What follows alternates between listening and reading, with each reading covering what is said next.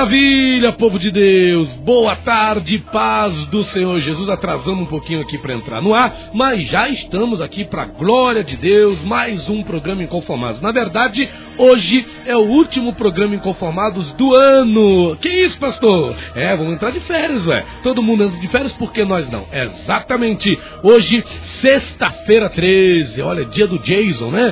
Sexta-feira 13, estamos aqui na programação da Shalom FM 92,7, a rádio que traz paz para esta cidade, apresentando aqui esse programa abençoado que é o programa Inconformados. E é com muita alegria que nós apresentamos o nosso convidado de hoje, pastor Alexandre Rodrigues, ou, como está aqui no zap, está Alexandre Rodrigues, ou pastor Carlos Alexandre, como conhece a maioria das pessoas, né? Agora eu estou com dúvida se chamo de Alexandre Rodrigues ou se chamo de pastor Carlos, pastor Carlos Alexandre ou Alexandre Rodrigues. Seja bem-vindo aí ao nosso programa Inconformados mais uma vez, meu pastor.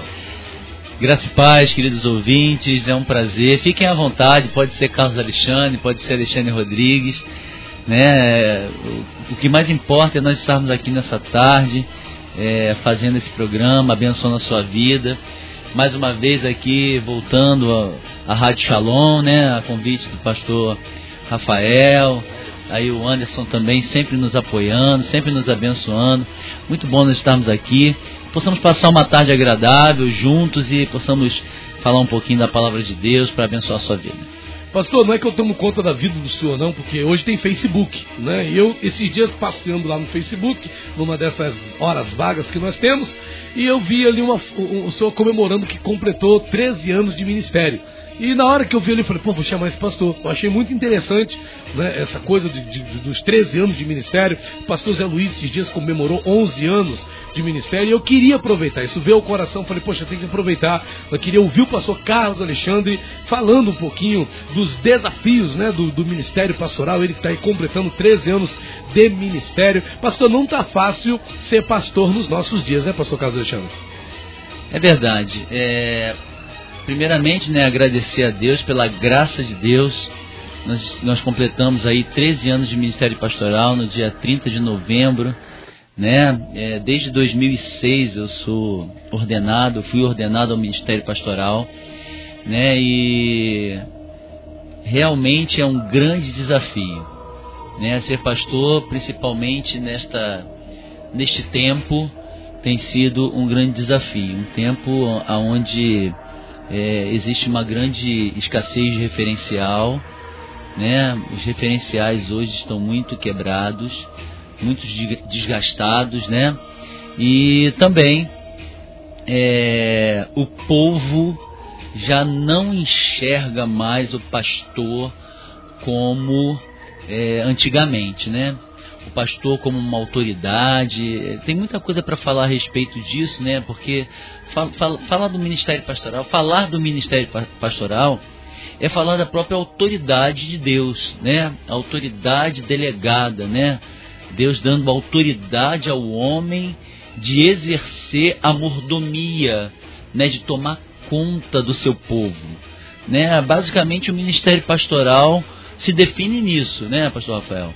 é, nós tomarmos conta daquilo que pertence ao Senhor, né? da igreja que pertence ao Senhor. E nós precisamos tomar conta dessa igreja da melhor maneira possível, mas também o povo, as ovelhas precisam entender que nós é, fomos delegados, né, com essa responsabilidade de tomar conta deles. Só que hoje é, é um, é, não sei, é um, é um pensamento de que eu tomo conta da minha vida sozinho, não preciso de, de pastor nenhum. Quem é pastor na minha vida? Né? Então o negócio está meio esquisito. É uma geração muito esquisita. E, e, talvez esse seja o grande desafio dos, no, dos nossos tempos, né? De pastorear um povo que não precisa de pastor, né? Que acha que não precisa. Que né? a, é, que acha que não precisa. Muito bem colocado. É exatamente isso. Pastorear um povo que acha que não precisa de pastor, que é uma coisa, é, é, que é uma coisa bíblica. Né? O próprio Senhor Jesus instituiu isso né? para que haja ordem dentro da igreja, para que haja um cuidado mesmo com as ovelhas. Né? Eu costumo dizer, é, queridos ouvintes, que o pastor é, é aquele que quando você está fazendo uma obra, imagina você fazendo uma obra na sua casa, pendurando um quadro, por exemplo. Precisa ter alguém de fora para dizer, olha, esse quadro está meio torto. Você precisa ajeitar um pouco esse quadro. É, talvez nessa parede não ficaria bom esse quadro, talvez é, é, ficaria melhor aqui, ou por causa do reflexo, ou por causa do ângulo, talvez nessa parede ficasse melhor. Então, assim, o pastor é o orientador, é o facilitador, é aquele que pega a palavra de Deus e mostra para o povo como Deus pensa, como Deus age, né? É, quais são os princípios que você pode edificar a sua vida para que você tenha uma vida de sucesso, uma vida de vitória. Então, assim, hoje em dia é, parece que nós temos é, autodidatas espirituais, né? Existem pessoas que são autodidatas, eu acredito nisso, mas é uma porcentagem muito baixa né, uma porcentagem muito baixa. Então há necessidade de alguém conversar, de alguém orientar. Senhor Jesus, na sua multiforme sabedoria, né, Deus, na sua multiforme sabedoria, instituiu os pastores como um dos ministérios, daqueles pilares, né, apóstolos, profetas, pastores, mestres, evangelistas, né, esse, esse pilar da igreja, o pastor está ali exatamente para cuidar, para apoiar, para direcionar, né, para ser muito mais um, um companheiro, né, no sentido de trazer uma correção, trazer uma direção, do que mesmo um juiz, né? Então assim, mas hoje as pessoas só veem o pastor como um juiz e aí é que está o grande o grande problema. Então a geração começou a se afastar do ministério pastoral, né? Maravilha, pastor. Carlos Alexandre, tem várias coisas para a gente colocar aqui, aproveitando Sim. a experiência do senhor, a, a, a, seriedade do senhor. E o interessante, pastor, para a gente iniciar aqui esse nosso bate-papo, é, é, é, que a palavra fala né, uma coisa que é irônica, parece irônica. Né? 1 Timóteo 3, versículo 1 diz: Esta é uma palavra fiel. Se alguém deseja o episcopado, excelente obra deseja. Pastor, se tem um jovem lá na sua igreja, com certeza tem jovens que olham para o senhor e falam, pastor, eu quero ser pastor como o senhor. Poxa, é legal, né? Quando alguém diz que quer ser pastor, só tem aqui seu filho, não sei qual, o que passa no coração dele em relação a isso, mas é legal quando alguém se manifesta com interesse também de querer ser pastor. E a palavra fala que excelente obra deseja. Ah, pastor, o é, que, que, que, passa na cabeça do seu, meu Deus do céu? Será que essa pessoa sabe o que ela está falando, quer não ser pastor? E aí? Então, é, é excelente. É, né? é, é, é excelente. se perguntassem para mim hoje, você quer ser pastor? Eu não teria dúvida de dizer, eu quero. Não teria dúvida nenhuma, mesmo com todos esses desafios que nós temos, eu não teria nenhuma dúvida em falar que quero. Sabe por quê? Porque o ministério pastoral é uma vocação. O ministério pastoral ele, ele não acontece por boas ideias ele não acontece por causa de habilidades.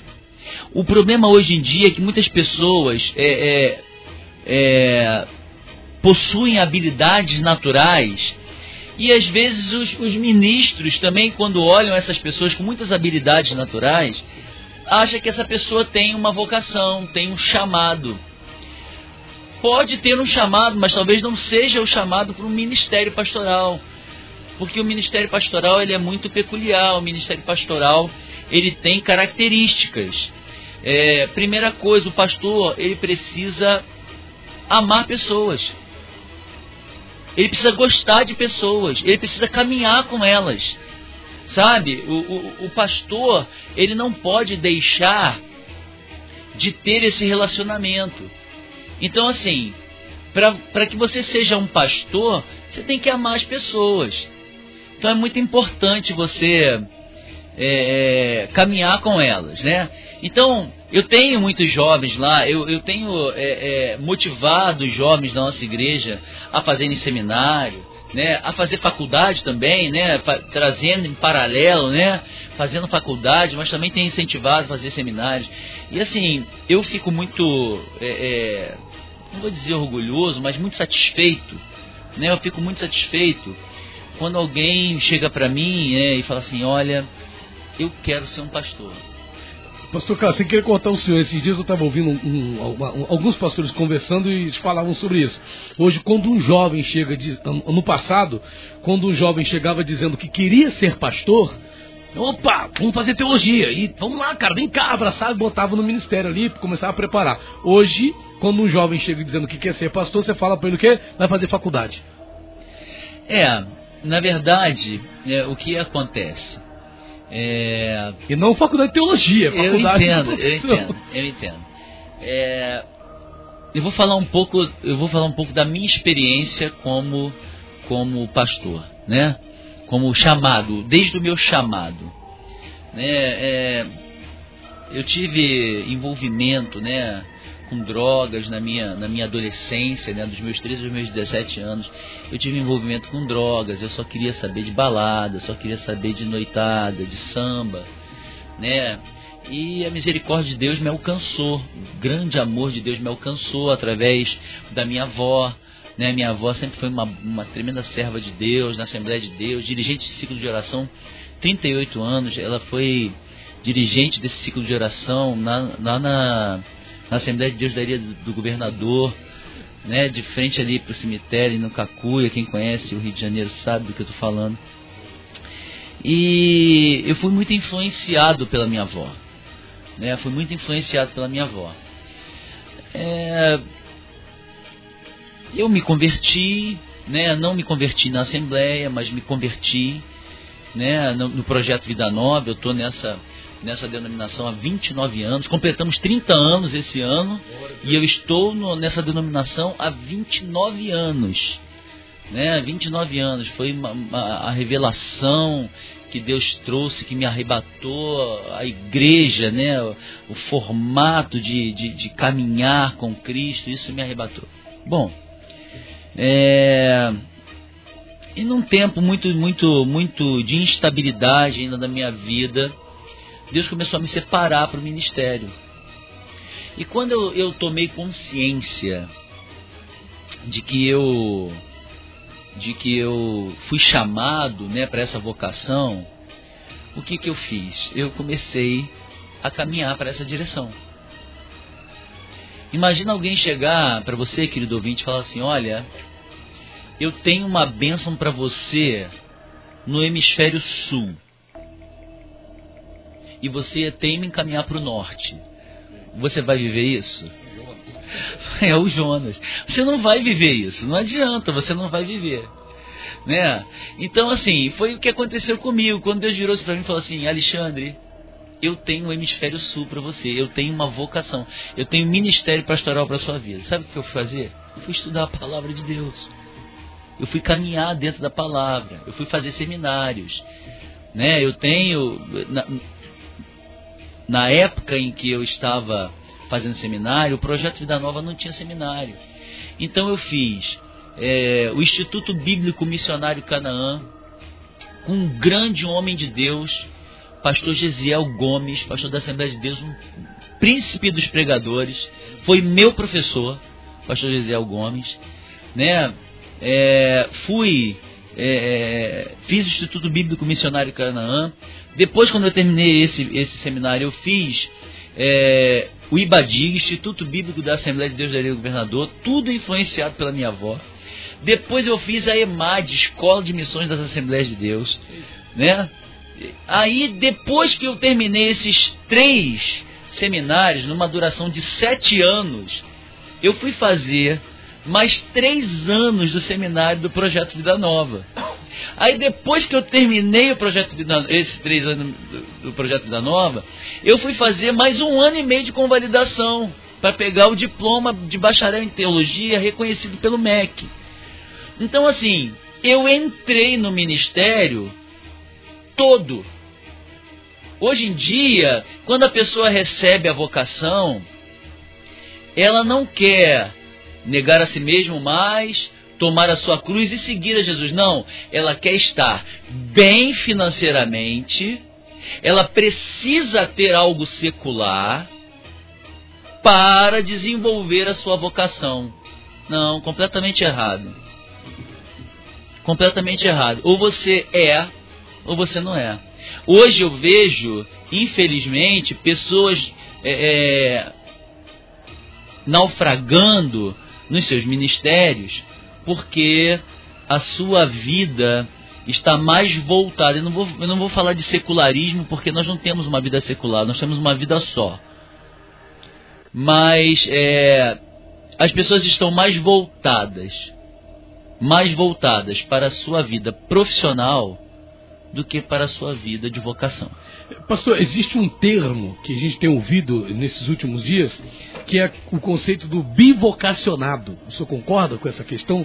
Assim, concorda, a gente está aqui, o senhor está claro. expressando a opinião do senhor, tem, tem pastores que vivem essa, essa configuração de ministério. São bivocacionais, ou seja, eles exercem um ministério pastoral, mas também exercem o um ministério, eh, quer dizer, tem uma vida profissional. O senhor concorda? Isso traz algum prejuízo? Claro que sim. É, vamos vamos é, é, vamos tomar por, por base Elias e Eliseu. O Eliseu estava lá, faz juntas de bois, muitas, muitos bois. Daqui a pouco chega Elias, joga o manto da vocação sobre a vida dele e Elias vira para ele e fala assim: Você sabe o que eu fiz contigo, né?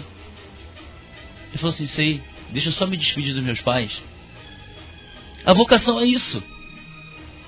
Ah, eu sou bivocacionado. Meu querido, me perdoa. Me perdoa. Você só tem um cargo. Você só tem um cargo. Porque a vocação ela é muito maior do que qualquer tipo de, de chamado profissional, Pastor, Muito vale mais. lembrar que Eliseu ele queimou as do, a, a, a, junta. Fez churrasco. Fez churrasco e distribuiu para o povo a carne. Eliseu fez churrasco, ou seja, ele abandonou, ele abandonou é, é, a vida de boiadeiro que ele tinha, de pastor de bois, ele abandonou aquilo para se tornar um profeta, um, é, é, com um chamado específico. Foi, foi exatamente isso que Jesus fez com Mateus, por exemplo. Com Pedro. Entendeu? Ele chegou lá na coletoria e falou assim: Mateus, vem me segue. Na hora ele abandonou tudo e foi seguir Jesus. Pedro, a mesma coisa. Senhor, pesquei a noite toda, não peguei nada. Vem comigo, vamos lá. Voltou na água, fizeram uma pesca tremenda, arrastaram os peixes para a margem, chegaram na margem e Jesus falou assim: Agora, vinde após mim e eu vos farei pescadores de homens. Pedro abandonou tudo naquele momento e começou a seguir Jesus. Então, assim, a vocação exige isso.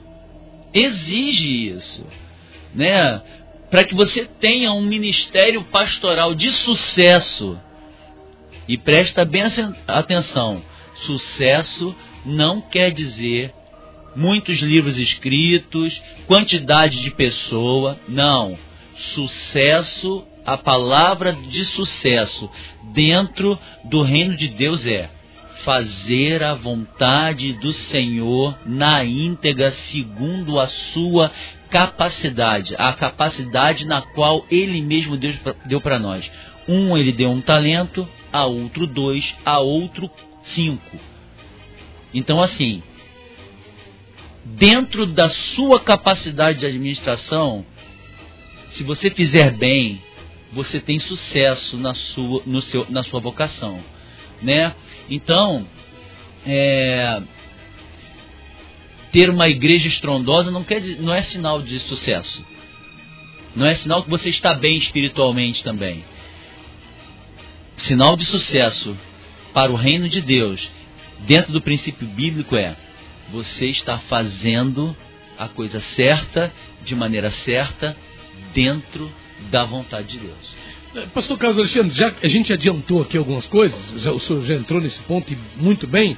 É, então tem uma pergunta aqui que nos veio, e eu falei, vou fazer essa pergunta para o pastor Carlos Alexandre, não tem um, né, um problema responder isso aqui, creio que o senhor vai responder isso para a gente da melhor forma possível. Sim, espero. Pastor, se financeiramente, porque os pastores que A gente acabou adiantando aqui esse pá. Tem muita gente que vai, com certeza, não vai concordar com o nosso posicionamento. Eu concordo com o senhor nesse, nesse quesito também, porque eu vim disso, né? Uhum. Sou fruto disso. Mas, é, tem muita gente que quer compensação financeira. Né? Precisa comer, é, precisa se alimentar, precisa pagar as contas. E parece, pelo menos para muitos, que financeiramente não compensa ser pastor. Né? Para a maioria dos pastores, financeiramente não compensa é, é, é, ser pastor. Então, e aí, pastor? Por isso que é uma vocação. Se você não tem vocação, se você quer ser rico, não vai ser pastor, cara. Vai ser outra coisa, vai ser engenheiro, vai ser gerente de banco, vai ser comerciante, empresário, coaching. Entendeu? Vai ser outra coisa, não pastor. Porque eu não estou falando que o ministério pastoral não é, tenha, é, tenham os seus benefícios. Né? Tem seus benefícios. Né? Lógico, se você for pastor de uma igreja é, grande, né? É, eu não sei como é que, é, que funcionam todas as denominações, eu posso falar da minha, né? É, é, nós temos é, uma porcentagem né? Nós temos tantos porcentos em cima das entradas, né? Isso é, é, é a prebenda do pastor, o salário. né? É o salário, a prebenda, o salário. É uma porcentagem, não é nada fixo também. Ou seja, se é uma igreja grande, né? Você tem tantos por cento em cima de uma entrada razoável. Agora, se é uma igreja pequena, você tem tantos por cento em cima de uma entrada pequena.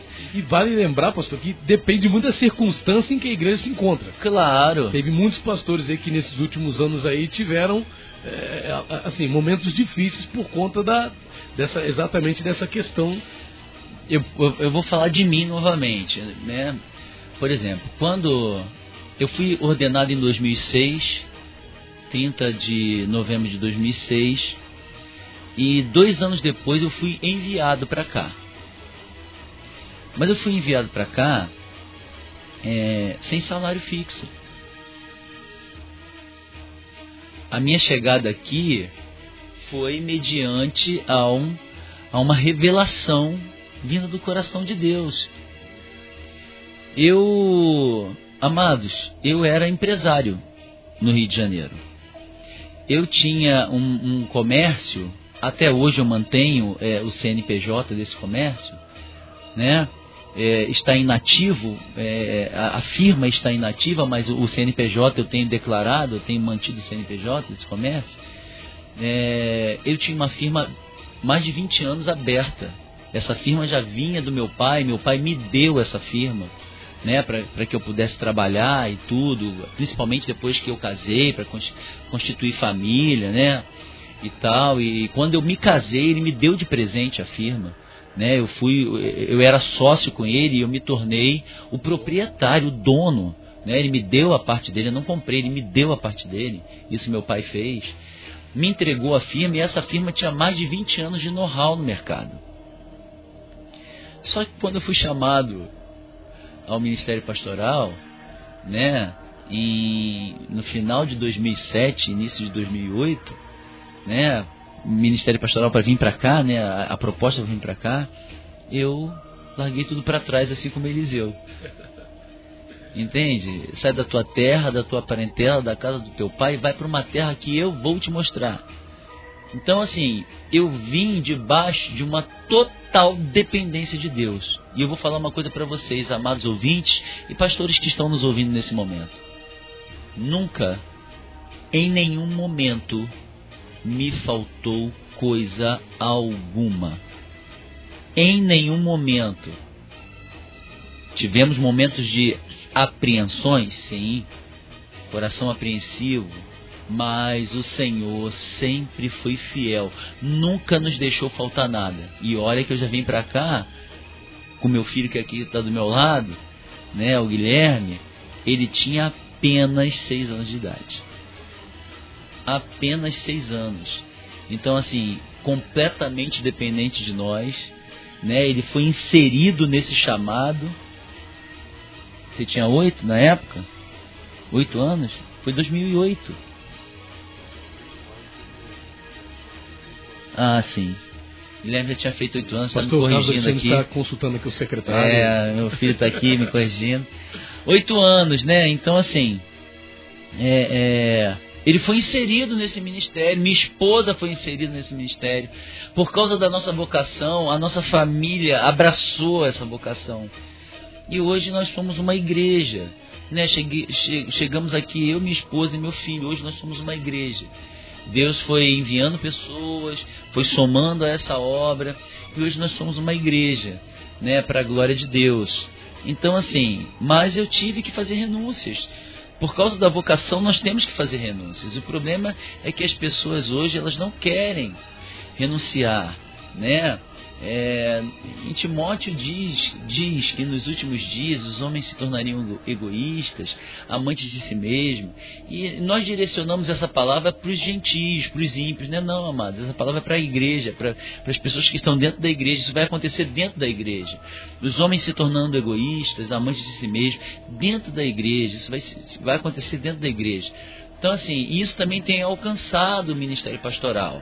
Né? Nós precisamos, é, é, respondendo a pergunta, entender que se você tem uma vocação, você precisa estar integral nela. Porque se você começar a dividir, você vai ter problema.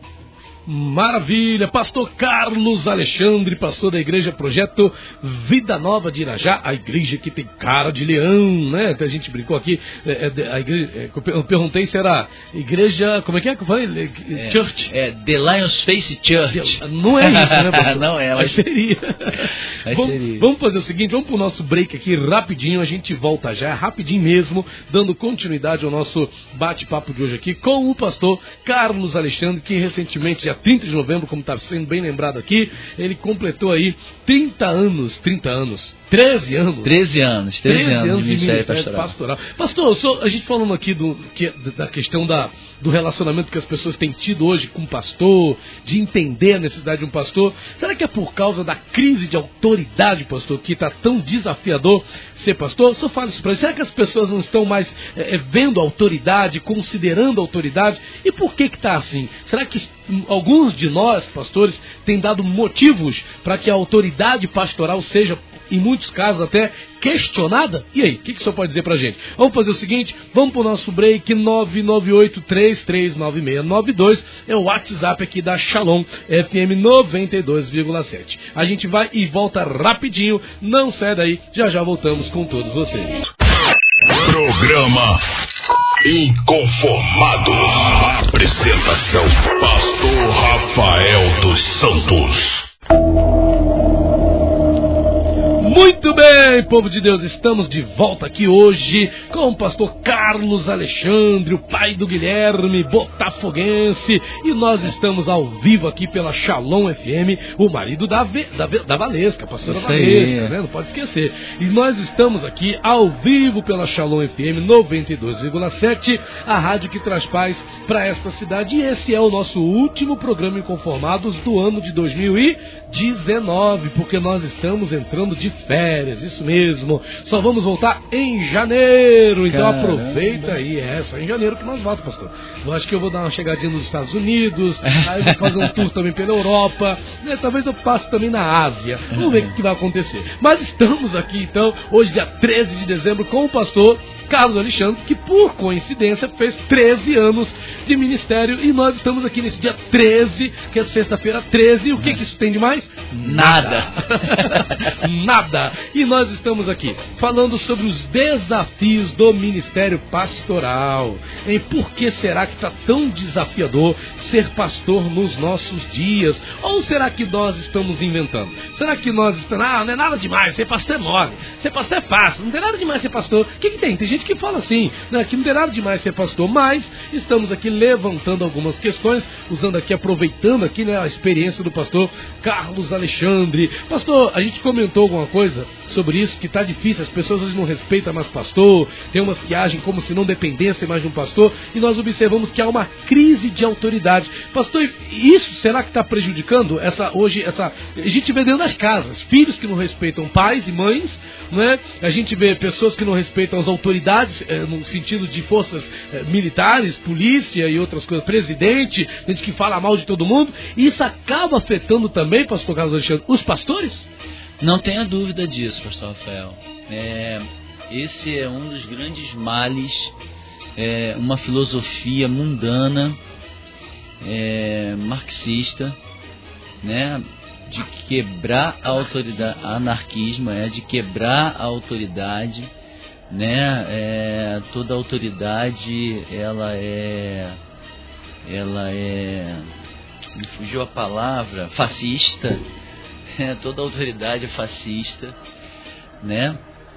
E infelizmente isso tem entrado pelas nossas igrejas, mas é muito por culpa nossa também, dos pastores. É, existem muitos pastores que é, não exercem autoridade, são pastores autoritários né? E o autoritarismo é, é um mal, né? Eu entendo, eu entendo que no reino de Deus não existe democracia. No reino de Deus é teocracia. Deus fala e nós obedecemos. Ponto. No reino de Deus não existe, ah, vamos votar para saber se a gente vai por qual caminho. Não, Deus determina, eu sou o caminho, a verdade e a vida. Não existe um outro caminho, não existe uma outra verdade e não existe uma outra vida. Se você perder a sua vida por causa desta que eu estou oferecendo para vocês, vocês vão achar a vida. Então não existe uma, outra possibilidade. Então não há não há uma, uma democracia no reino de Deus. É uma teocracia. Deus fala e nós obedecemos, ponto. Mas, mas alguns pastores, e aí eu, eu entendo, né? Eu entendo é, que por causa de, de, de maus testemunhos, né? De, de, de condutas é, é, contrárias à palavra de Deus, isso dificulta a ovelha estar debaixo da autoridade desse pastor. Né? Por exemplo, aqui em Jeremias, no capítulo 3, no versículo 15, diz o seguinte: Eu vos darei pastores segundo o meu coração, que vos apacentem com ciência e com inteligência. E aí então, nós vemos pastores que não têm o coração do Senhor Jesus. É um coração autoritário.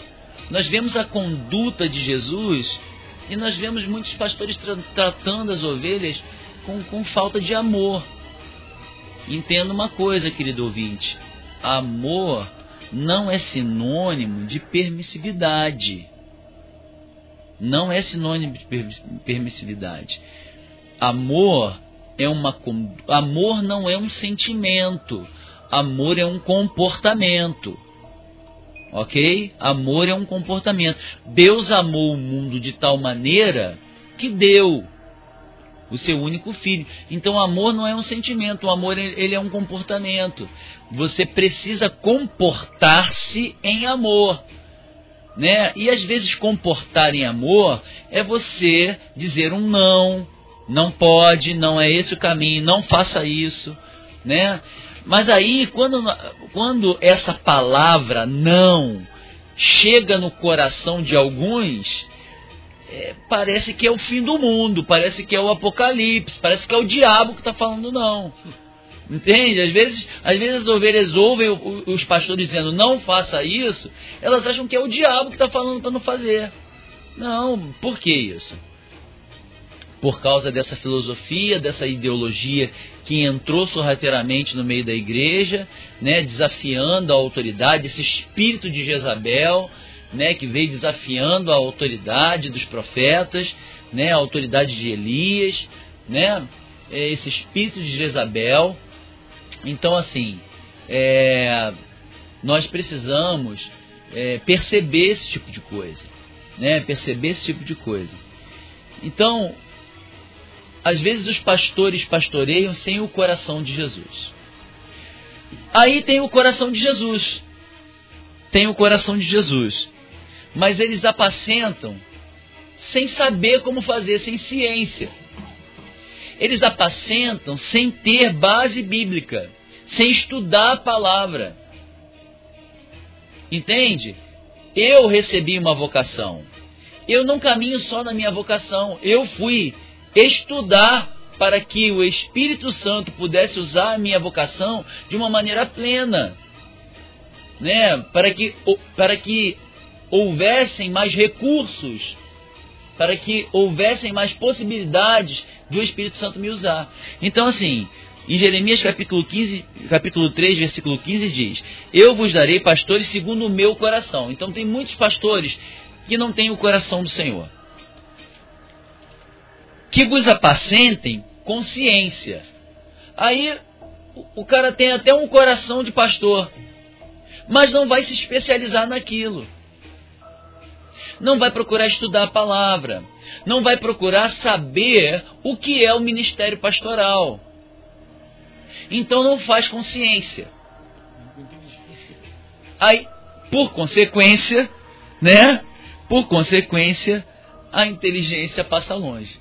E aqui está falando para nós pastorearmos com ciência e com inteligência. Né? O que, que é inteligência? Inteligência é você ter entendimento daquilo que você está fazendo. Conhecimento é uma coisa, inteligência é outra, sabedoria é outra, né? Conhecimento é quando você lê um texto e você toma conhecimento daquela história.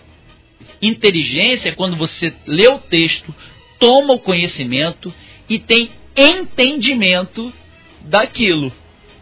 Né? Isso é inteligência, você conseguiu discernir o que você leu. E sabedoria é quando você toma conhecimento, tem discernimento e começa a praticar aquilo. Isso é sabedoria. Né? Então, assim, tem, tem pastores que têm coração, mas não têm ciência. Aí tomam conhecimento, mas não têm o discernimento. Não têm a inteligência daquilo que leu. E outros tantos têm conhecimento, têm inteligência, mas não são nada sábios, porque não praticam o que estão lendo, o que estão pregando. Né? E, e essa, essa mistura, né, essa mistura de atitudes fazem com que as ovelhas tenham resistência à autoridade daquele pastor, né? É, pastor Carlos Alexandre, estou aqui com a participação, hum, não sei o nome do irmão, também não acho que interessante dizer o nome do irmão aqui para não expô-lo, Sim. porém que diz o seguinte, olha a participação do nosso irmão, interessante demais as colocações aqui do nosso irmão, olha, tudo que o outro pastor o senhor, o pastor Carlos Alexandre, está dizendo, às vezes acontece na minha igreja. Né? Ele botou aqui um bonequinho com a cara na mão. Cara uhum, uhum. A maioria das coisas que acontecem na igreja, como liderar os ministérios, o pastor da minha igreja delega quase tudo. Muitos líderes já até saíram da igreja por não ter autoridade de líder na igreja. É mole? Ele está na mesma igreja, esse pastor, há 14 anos. Sim. Eu acho que com o passar do tempo ele passou a agir na carne considerações aqui do nosso irmão, pastor. Meu irmão, é, deixa eu te falar uma coisa: ninguém consegue pastorear uma igreja sozinho. Isso, isso aí é, é, é uma verdade.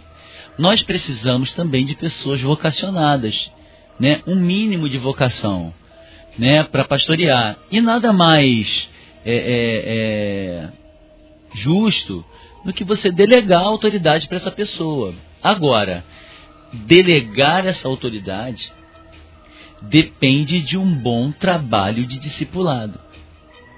Vou falar de mim novamente.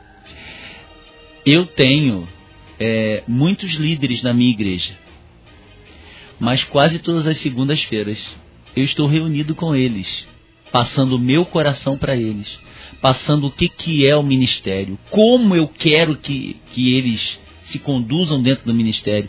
Eu passo o meu coração para eles e eles passam o, o meu coração para o povo. Então eu tenho líderes de célula, eu tenho líderes de ministério de música, de homens, de teatro, de mulheres, de jovens, de adolescentes, de, de ministério infantil. Eu, eu pego esses líderes e todas as segundas eu estou discipulando eles, conversando com eles, mostrando a visão, a revelação que Deus trouxe à nossa igreja, ao projeto Vida Nova e como que eu quero que a igreja se conduza para que eles caminhem dentro do que nós estamos almejando. Se um líder desse começa a não estar dentro daquilo que nós almejamos, ele vai ter que ser provavelmente retirado desse trabalho. Agora, preste atenção, pastor Rafael e querido ouvinte. Imagina eu chego para você e falo assim: olha, eu preciso que se faça arroz. Nós vamos ter um, um jantar aqui, eu preciso que se faça arroz. Você sabe fazer arroz? Aí o rapaz fala assim: Eu sei fazer arroz. Eu sei fazer. Ele fala: Eu também sei fazer. Você sabe fazer? Eu sei fazer. Se eu for pedir para três, quatro, cinco pessoas, cada um vai ter um jeito diferente de fazer arroz. Mas qual é o princípio? Arroz. Tudo é arroz. Um vai fazer um arroz maluco, outro vai fazer um arroz com brócolis, outro, mas tudo ali é arroz, né? O que eu faço na segunda-feira com os meus líderes é exatamente quero que se faça arroz. Mas se você vai botar brócolis, se você vai botar cenoura, se você vai fazer um arroz com uma cor diferente, desde que seja arroz, é contigo mesmo. Mas ainda tem aquele lado da responsabilidade. Se colocar muito tempero vai ficar, vai ficar ruim. salgado o negócio. Exatamente. Vão reclamar. A responsabilidade é sua. Exatamente. Então, assim, mas existe essa liberdade, né? Quando a gente delega a autoridade, nós precisamos deixar os líderes trabalharem também para que eles possam desenvolver suas vocações dentro do reino. Mas que no final seja sempre embasado na palavra, sempre embasado dentro da revelação daquilo que Deus tem para a nossa igreja, né? Então, quando isso acontece, é, o reino de Deus prospera. É, mas quando isso não acontece, meu irmão, quando, quando o líder, que é o responsável, o pastor responsável, né, o pastor presidente, não se reúne com os seus líderes, dá problema. Pode ter certeza que dá problema. É, cada um, cada um dando uma direção, né? O nosso irmão Gerado diz aqui: o desafio, né, falando, né? Quais, quais os desafios do ministério pastoral nos nossos dias? O nosso irmão Geraldo diz: o desafio é ensinar bem o que está escrito, né? Em Tiago 3:1 tem uma exortação. Tem muitos pastores sérios, deixa eu ver o que está escrito lá em Tiago, para a gente não trabalhar no escuro aqui, né? Porque vale o que está escrito. deixa eu ver aqui, Tiago 3:1. Deixa eu ver aqui, acho que eu achei primeiro que fosse o Carlos Alexandre. Ganhei, pastor. Meus irmãos, muitos de vós não sejam mestres, sabendo que receberemos mais duro juízo. Forte isso aqui, né? Meus uhum. irmãos, muitos de vós não sejam mestres, sabendo que receberemos mais duro juízo. O julgamento é maior. Talvez seja daqui que tira aquela, aquela famosa frase, né, pastor? Quem mais é dado, mais é cobrado. Não tem dúvida disso. Acho que é daqui que Agora, eu, eu é, sempre me deparei com esse jargão a quem muito é dado, muito é cobrado. Eu nunca tive medo disso, não. Eu também não. Sabe por que, que eu não tive, sabe por que, que eu não tenho medo disso? Porque eu vivo palavra. É. Eu amo o Senhor, eu vivo palavra, eu não tenho medo dessa responsabilidade. Né? Nunca tive medo, por isso que eu aceitei o ministério. Falei, não, eu quero. Eu quero. E, e eu falo isso é, não é de uma maneira soberba, não, amados. Preste bem atenção. Eu estou falando isso de todo o meu coração. Eu nunca tive medo disso. Porque eu vivo palavra, eu, eu quero o Senhor, eu amo fazer esse trabalho. Eu sei é, de onde eu vim, quem eu sou e para onde eu vou. Eu sei o propósito da minha vida aqui nessa terra. Eu só sirvo para uma coisa. Eu só estou vivo para uma coisa, que é cuidar das ovelhas do meu Senhor se eu não estiver vivo para isso, eu não tenho mais propósito de vida. Você entende, pastor Rafael? Você entende, ouvinte? Eu não tenho outro propósito. Eu nasci para isso. Eu só estou nessa terra, nesse tempo, para isso. Eu não tenho outro propósito. Então, assim, se eu for fazer uma outra coisa, pela permissividade de Deus, né? Pela permissão, não pela vontade, mas pela permissão, talvez eu consiga, pelas minhas habilidades, como eu fui um profissional aí de chaveiro por muitos anos. Mas depois que a minha vocação chegou à minha vida e eu entendi que o meu propósito de vida é abençoar pessoas, é cuidar de pessoas, acabou.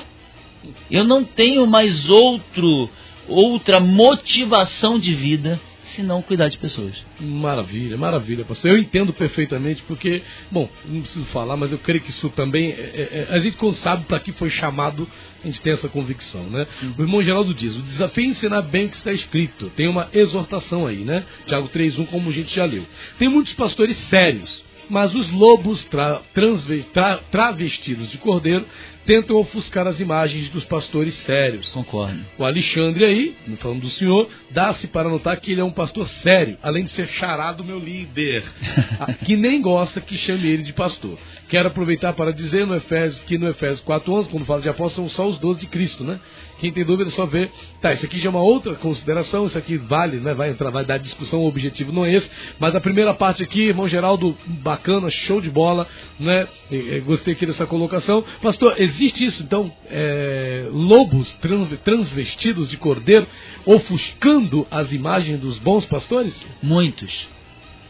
Muitos. E assim, eu, eu, eu fico muito. Sabe, é, é, aquela ira santa? Se existe isso, né? Se existe uma ira santa, né? Eu fico muito porque, infelizmente, tudo o que se faz no reino respinga em todos nós. Né? Todos nós somos cristãos. Quando um cristão erra, todos erram. Principalmente para o ímpio que coloca todo mundo no mesmo patamar, no mesmo saco. Né? Para eles, todo mundo é farinha do mesmo saco. Então, quando existe um escândalo, não foi fulano especificamente que falhou foram os cristãos evangélicos, protestantes. São esses que são pessoas mau caráteres. Entendeu? Então, todo, por isso, pastor Rafael e querido, queridos ouvintes, é, eu tenho empregado isso muito na igreja.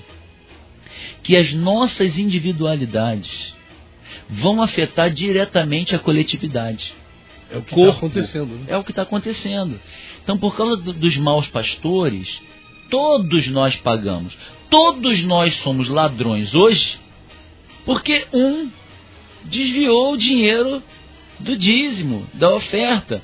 Então, todos nós hoje somos taxados de ladrões. E, pastor, só fazer um adendo aqui, vale lembrar que em relação a essa questão financeira, Hoje existe uma frase, um jargão, uma fala, eu já ouvi isso muitas vezes, infelizmente, é que é ser rico vai ser pastor. Né? Como se o ministério pastoral para todos proporcionasse essa facilidade financeira. E não é verdade, pastor. Não é verdade. Claro que não é verdade. É a mesma coisa. Quer ser rico? Vai ser jogador de futebol. É verdade? Não. Não, tem muito jogador de futebol aí que puxa uma cachorrinha. Entendeu? Por quê? Por quê? depende da sua capacidade de administração. Depende no, no, no, no quesito do futebol, por exemplo, né? Na, no futebol, depende de ter um bom empresário, de colocar bem o cara.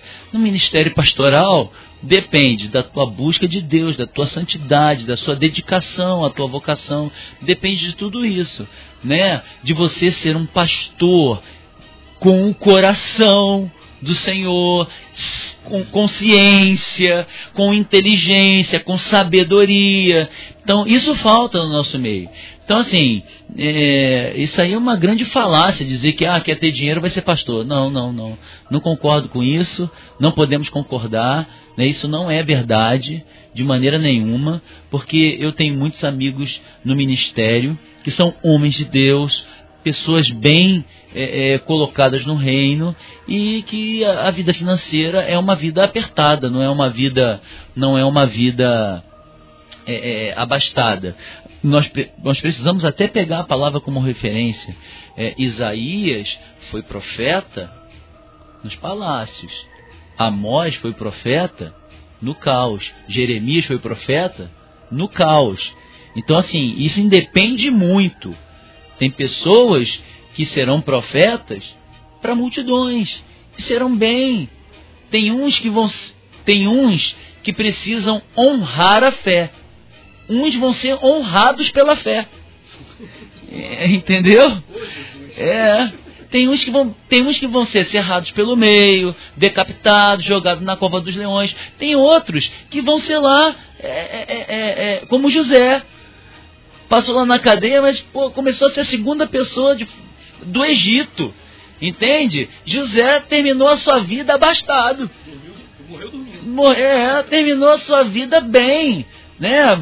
Bem que eu estou falando financeiramente, de posição. É disso que, eu, que, nós estamos falando aqui. Então, assim, tem uns que vão ser honrados pela fé, tem outros que vão ter que honrar a fé. E, e, isso é uma realidade, nós não podemos nos esquecer disso. Então, assim, dizer que quer ter dinheiro vai ser pastor, isso é falácia, eu não concordo com isso não. Maravilha! Vamos fazer o seguinte então, vamos pro nosso break, vamos ouvir uma canção e a gente já volta aqui com o nosso programa Inconformados ao vivo aqui pela Shalom FM 92,7, a rádio que traz paz para esta cidade. Ainda dá tempo de você participar em 998-33-9692. 998-33-9692. Vamos então aqui para o nosso break e já já voltamos com com todos vocês. Não sai daí!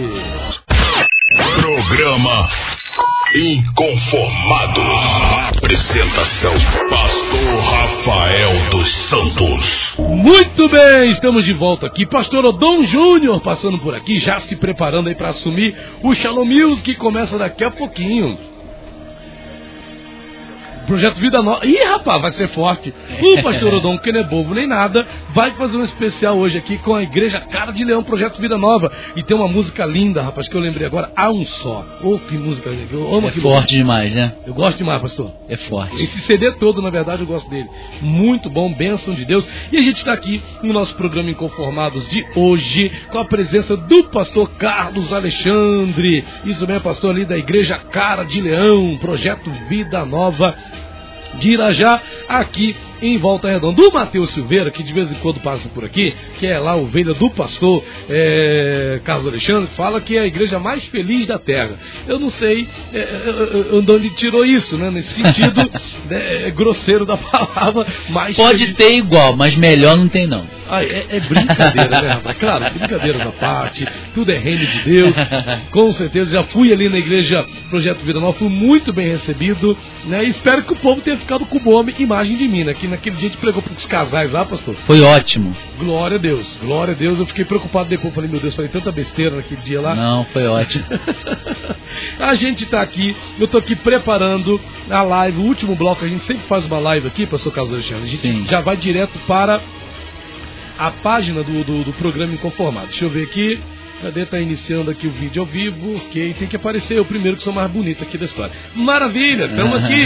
Voltamos aqui com o nosso programa Inconformados. Pastor Carlos Alexandre aqui com a gente nesse dia de hoje, abrilhantando aqui o nosso programa, falando sobre os desafios do Ministério Pastoral. Ele que nesse final de novembro, dia 30 de novembro, completou aí 13 anos de ministério, 13 anos de caminhada pastoral. Sabemos que não é fácil, eu sei, digo por experiência própria, não é fácil estar à frente de uma igreja conduzindo um rebanho, mas se quando Deus ele permite que a gente vá completando esses anos, você só é grato por esses 13 anos aí? Opa, é, não tenho outra outra motivação de vida, né? A minha vida tem sido o Senhor em todo o tempo. Então assim, eu agradeço realmente todos os dias a Deus por por eu por ter me, me, me mostrado esse caminho, esse caminho tão glorioso. Ministério pastoral é, é um turbilhão, né? É, num dia você está é, visitando uma criança que acaba de nascer no hospital, no mesmo dia à tarde você está fazendo um funeral, e nós precisamos estar bem preparados para tudo isso, né? E um dos grandes, um dos grandes desafios também do ministério pastoral é, o pastor estar equilibrado emocionalmente para desenvolver este ministério. Pastor, se o senhor me permite, falando de equilíbrio emocional, vale lembrar que 2018, 2018 foi um dos anos que a gente mais ouviu falar de suicídio de pastores, né, pastor? Sim, é verdade. Exatamente porque é tem exatamente essa, essa, essa discrepância. Né? É, uma hora você está vivendo um momento de intensa euforia é, nascimento de um, uma criança, uma apresentação de uma criança, é, você participando ali da formatura né, dos seus dos seus dos seus das suas ovelhas, né?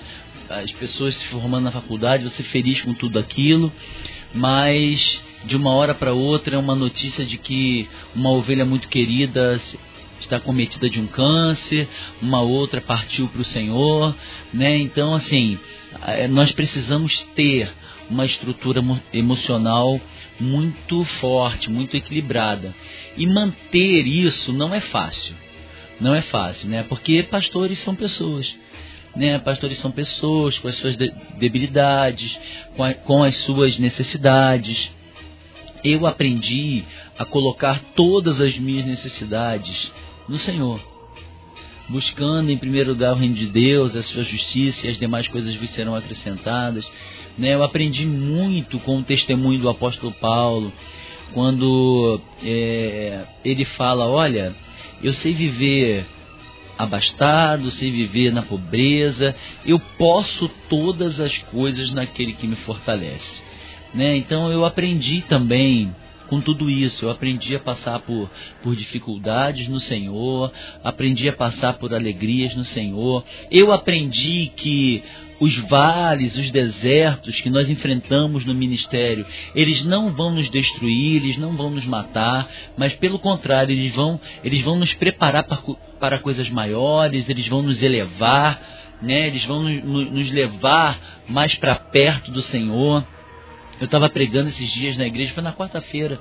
Eu preguei sobre, sobre é, é a, a ascensão né, do, de Elias aos céus, Deus usa é, é, o, o, o, redemoinho para levar Elias aos céus, e, e, o redemoinho é uma força na natureza de ventos contrários, de ventos que se chocam é, é contra si, eles vão se chocando, eles formam aquela, aquele turbilhão, né, e aonde ele passa é, é, é uma devastação muito grande, mas interessante que Deus usa essa força contrária da natureza para elevar Elias aos céus. Às vezes nós passamos por momentos no nosso ministério, né, no ministério pastoral, de turbilhão, né, de, de ventos contrários e tal, mas todo, todo, todo esse tipo de, de ação não é para nossa destruição, é para exatamente nos elevar de nível, nos elevar, nos impulsionar para mais perto de Deus. Então isso tem sido assim algo muito muito tremendo na minha vida. Eu tenho tido isso, né, por base é, eu não fico desesperado pelos momentos difíceis, mas também sei dosar a euforia no, nos momentos de felicidade. A gente tem que procurar esse equilíbrio emocional para que todas as coisas no ministério transcorram bem. Nem alegre demais, nem feliz, é, quer dizer, nem alegre demais, nem triste demais, né? Isso aí. Então tem que ser dosado. Então a gente está aqui dando prosseguimento aqui ao nosso programa Inconformados, né? Já tem gente aí triste aí, porque é o último programa Inconformados do ano de 2019. Mas fica tranquilo, 2020 nós estamos de volta, né? Estamos de volta. Viviane, Pruden Viviane Prudência, agora não é mais Viviane Amaral, né? Tá dizendo aqui, ah, eu não me despedi, falei que ia voltar segundo, ô, oh, coitado. Mas Vivi, fica tranquila, viu? A gente vai estar todo mundo aí em janeiro, vai estar todo mundo de volta. Você que gosta também de acompanhar acompanhar a Viviane Amaral nas partes da manhã, né? agora está de férias, né? E, e, mas a gente vai estar tá de volta assim em, em janeiro para abençoar, continuar abençoando a tua vida, né? em nome de Jesus. Pastor Carlos Alexandre, quando a gente vai lá em Atos 20, no versículo, é, a partir do versículo de número 17, diz assim: E de Mileto mandou a Éfeso a chamar os anciãos da igreja. E logo que chegaram junto dele, disse-lhes: Vós bem sabeis desde o primeiro dia em que entrei na Ásia, como em todo esse tempo me portei no meio de vós. Um abraço, pastor, meu irmão Marco Vieira, está acompanhando aí a live pela página, pela página do, do Facebook, né? O programa Inconformado. Deus abençoe, Marcão, em nome de Jesus. Prazer, irmão, saber que você está aí acompanhando o nosso programa. Versículo 18. E logo que chegaram junto dele, disse-lhes: Vós bem sabeis desde o primeiro dia em que entrei na Ásia, como em todo esse tempo me portei no meio de vós, servindo ao Senhor com toda a humildade, com muitas lágrimas e tentações que pelas tiradas dos judeus me sobrevieram. Como nada que útil seja, deixei de vos anunciar e ensinar publicamente pelas casas, testificando tanto aos judeus como aos gregos a a conversão a Deus e a fé em nosso Senhor Jesus Cristo. E agora eis que ligado eu pelo Espírito vou para Jerusalém, não sabendo que lá me há de acontecer, senão que o Espírito Santo de cidade em cidade me revela, dizendo que me esperam prisões e tribulações. Mas em nada tenho a vida a minha vida por preciosa, contanto que cumpra com alegria a minha carreira e o ministério que recebi do Senhor Jesus para dar testemunho do Evangelho da graça de Deus. E agora, na verdade, sei que todos vós, por quem passei pregando o reino de Deus, não verei mais o meu rosto. Portanto, no dia de hoje vos protesto que estou limpo do sangue de todos, porque nunca deixei de vos anunciar todo o conselho de Deus. Olhai, pois, por vós e por todo o rebanho, sobre o que o Espírito Santo vos constituiu bispos, para apacentardes a igreja de Deus, que ele resgatou com o seu próprio sangue. Pastor, vou parar. Aliás, deixa eu ver se eu continuo. É, fala aqui do, dos perigos, né? Versículo 31. Portanto, vigiai, lembrando-vos de que após. Lembrando-vos de que Durante três anos não cessei noite e dia de admoestar com lágrimas a cada um de vós. É, versículo 32. Agora, pois, irmãos, encomendo-vos a Deus e a palavra da sua graça, a Ele que é poderoso para vos edificar e dar herança entre todos os santificados. Versículo 33. Interessante isso aqui, ó. De ninguém cobicei a prata, nem o ouro, nem o vestuário. Sim, vós mesmos sabeis que para o que me era necessário a mim e aos que estão comigo, estas mãos me serviram. Tenho-vos mostrado em tudo que, trabalhando assim, é necessário auxiliar os enfermos recordar as palavras do Senhor Jesus, que disse disse, mas bem-aventurada coisa é dar do que receber. Pastor, despedida do apóstolo Paulo da igreja de Éfeso, e ele fala algumas coisas aqui que dizem respeito aí ao nosso ministério é, pastoral. O que, que o senhor gostaria de destacar, meu pastor? É, destacar que o ministério pastoral não é glamour. Destacar que o ministério pastoral tem dificuldades. Existe uma cruz para carregar existe um negar a si mesmo. E hoje nós temos é, visto as pessoas. É, é interessante, né? As pessoas olham para o pastor no púlpito pregando e eles veem ali só o filé mignon do, do ministério. Né? Eles veem ali só o filé mignon do ministério. Mas é, aquilo ali é, não é todo o ministério. Né? O ministério é exatamente isso que nós acabamos de ler. Pregar com lágrimas. Anunciar debaixo de dificuldade. Paulo ainda fala assim: se vivemos, para o Senhor vivemos. Se morremos, para o Senhor morremos. Quer vivamos, quer morramos, somos do Senhor. Então, assim, ele fala: olha, o viver é, é Cristo e o morrer é lucro. Paulo não tinha sua própria vida por preciosa, porque ele descobriu, Paulo descobriu que a vocação dele era aquela, era o Senhor, era o ministério. E quando ele descobriu isso e colocou o seu coração nisso, ele foi relevante para o reino. Ele foi extremamente relevante para o reino. Então, é, o que eu posso destacar de tudo isso aqui é que muitas pessoas olham os pastores chegando, às vezes, né, é, bem vestidos, né, com seus carros, o terno é Armani, com corte né, italiano, né, coisa fina, tal, é legal, né? Às vezes o cara usa uma camisa bem descolada, é legal, mas ninguém é, tem ideia do quanto aquela pessoa teve que renunciar para chegar ali naquele momento, ou que ainda está renunciando, né? Ou que ainda está renunciando para chegar naquele momento. Todas as pessoas só veem a glória, mas ninguém sabe realmente no dia a dia é, o que aquele pastor passou, né? O, o, quanto ele chorou, o quanto ele orou, o quanto ele jejuou, se fome passou, se frio passou, né? Se os filhos passaram por enfermidades, ele não teve dinheiro nem para comprar remédio, né? Ninguém vê esses momentos, só o Senhor nos vê né? Só o Senhor vê esses momentos. Aí, quando o pastor está bem, né, que chega lá de carro na porta da igreja, que não, né, tá roubando, tá isso, não, mas ninguém sabe o quanto o cara já passou fome, o quanto ele teve que, que entrar na cova dos leões e ficar lá sendo suprido pelo Senhor para que os leões não viessem a devorar a ele. Ninguém sabe quantas vezes ele entrou na fornalha aquecida sete vezes, ninguém tem essa ideia, né? Mas que todas as vezes que ele foi para a fornalha,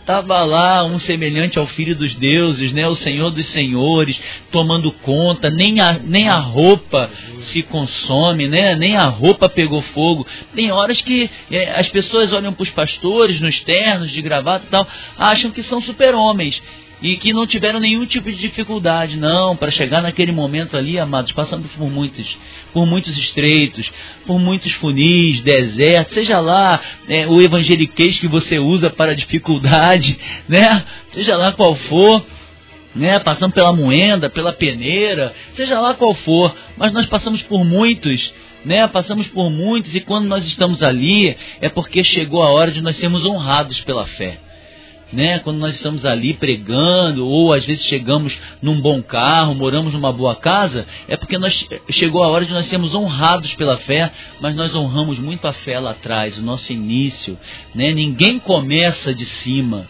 Todo mundo começa a subir uma escadaria do primeiro degrau.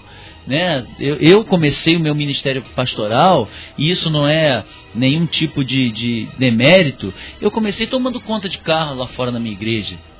Né? O meu envolvimento com a obra foi tomando conta de carro lá fora.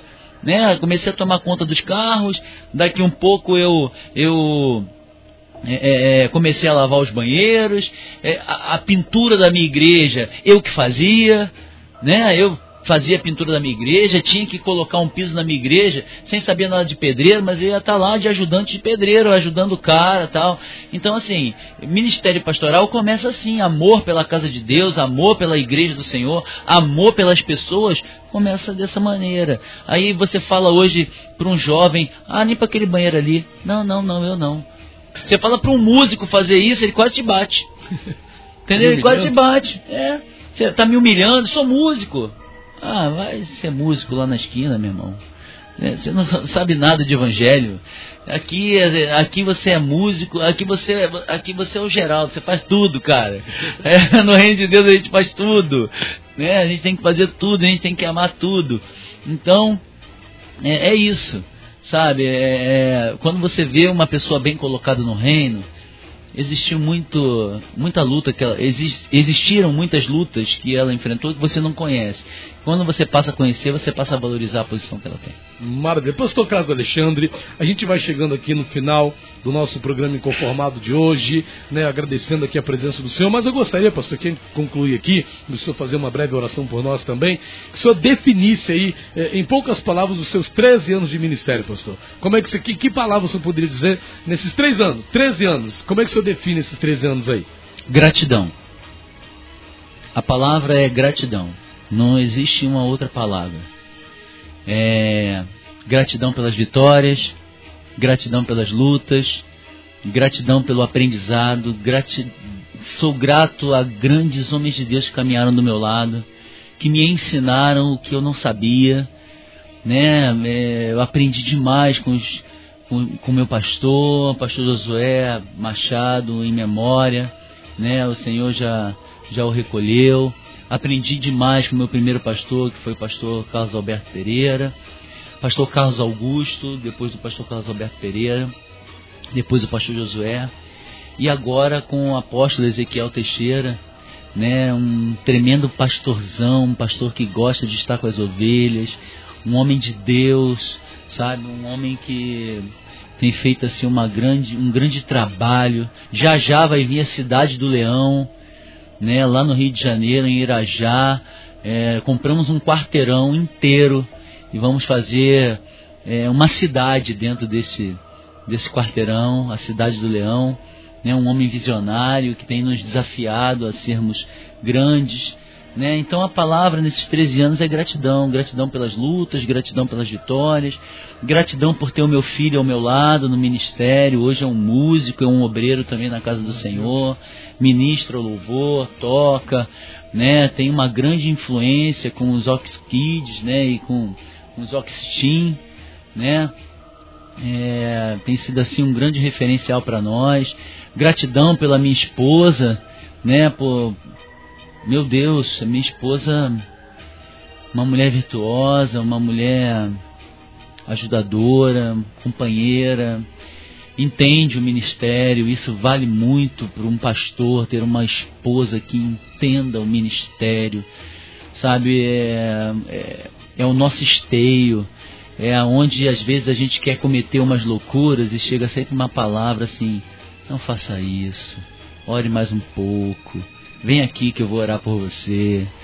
Né? Isso faz toda a diferença na, na, no ministério pastoral, ter uma esposa né, equilibrada, uma esposa que entenda o ministério, que caminhe junto. E a minha esposa é formidável. Bendito seja o Senhor pela vida da pastora Valesca. Ela é tremenda. Então, assim, o que define esses 13 anos de, esses 13 anos de ministério é gratidão. Eu só tenho gratidão no coração, preparado aí para mais 50 anos, pelo menos, né? Até o Senhor voltar. preparado para mais 50 anos. E o que depender de mim, é... eu sou todo dele, meu coração é todo dele. Eu não tenho outro, outro bem além do Senhor. Amém, pastor. E nessa, nesse, nesse espírito de gratidão, se possa assim dizer, você ora por nós aí, pela nossa rádio, pelo nosso diretor Anderson Guerra, pelos nossos ouvintes. Deixa Deus abençoe, meu pastor. Amém. Vamos orar então, amados. É tempo de oração. Senhor nosso Deus e nosso Pai, no nome de Jesus Cristo, na autoridade do Espírito Santo, nós queremos te louvar, te bendizer, te agradecer por essa linda oportunidade que o Senhor tem nos dado, primeiramente de viver, Senhor. A vida é linda, a vida é maravilhosa, a vida é muito boa. nós queremos devolver este dom que o Senhor nos deu a Ti, esse dom da vida, usando a nossa vida como instrumento para abençoar muitas e muitas pessoas. Pai, muito obrigado. Muito obrigado pela Rádio Salom, Senhor, que abre aqui seus microfones para abençoar milhares de pessoas espalhadas, ó Deus querido, por esse Brasil e até mesmo no mundo, Senhor. Muito obrigado, ó Deus, pela vida do pastor Rafael, a sua família, pela vida do nosso diretor, o Anderson, Senhor, que muito gentilmente tem tocado esse trabalho aqui, debaixo da tua graça. Senhor, pelos pastores que aqui passam, pelos nossos amigos, ó Deus, que tem colocado programas aqui, que todos esses programas alcancem os corações, fazendo com que o reino de Deus, ó Pai, com que o reino cresça, com que o reino floresça e frutifique para a glória do teu nome. Pai, muito obrigado. Muito obrigado pelo privilégio que o Senhor me dá de estar aqui também fazendo parte desse time, abençoando os nossos ouvintes. É assim que nós oramos agradecidos no nome santo de Jesus. Amém e amém. Maravilha! Agradecendo então mais uma vez. Deus abençoe a sua vida. Fique na paz, fique na bênção. Viva o Senhor Jesus. Até 2020. Feliz Ano Novo. Feliz Natal. Deus te abençoe. Tchau. Fui. Shalom.